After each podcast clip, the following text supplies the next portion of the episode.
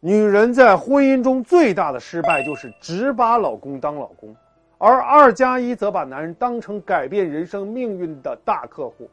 很多女人一旦进入婚姻，所有的聪明、所有的精明都按了暂停键，脑子就变成一锅浆糊了。你就变成了甲方，就觉得哎，你是我老公，你就应该对我怎么怎么好。你觉得你的命运就该一直就是这样了，你什么都不用努力，就享受婚姻的福利就可以了。但是你知道外面的女人有多努力吗？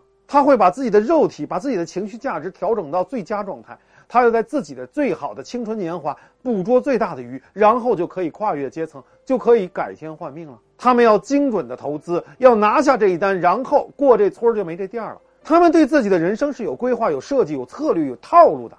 而太多的已婚女人一结婚就不对自己的人生负责，就要对男人负责、对孩子负责，不知道该如何为自己步步为营的设计，让自己的利益最大化。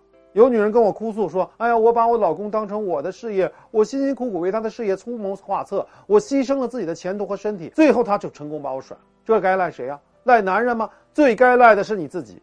女人最大的事业就应该是你自己，男人不过是实现你幸福的工具。